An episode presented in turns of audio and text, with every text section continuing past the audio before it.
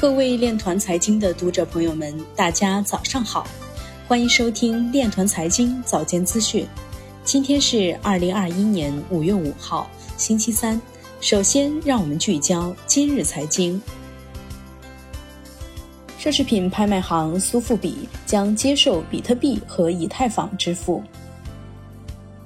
韩国年轻人较年长者更抵抗加密货币征税。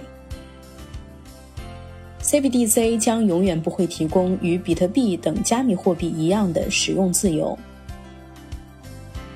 火币科技旗下香港信托公司注册成立。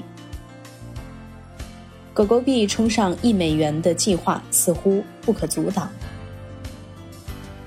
比特币市值占比已跌至百分之四十四点六，再创新低。Falcon 推出免费 NFT 分布式存储解决方案 NFT Storage。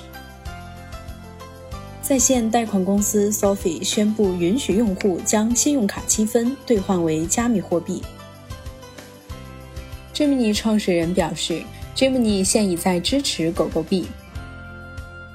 欧洲央行官员表示，百分之四十三的受访者强调隐私是数字欧元的核心要求。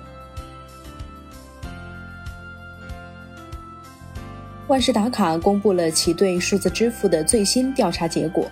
结果显示，全球十八个国家地区的一万五千五百六十九名消费者对加密货币支付的兴趣与日俱增。百分之四十的消费者表示，他们计划在明年使用加密货币资产进行支付。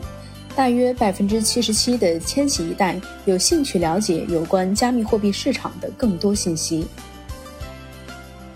以上就是今天链团财经早间资讯的全部内容，感谢您的收听，我们明天再见。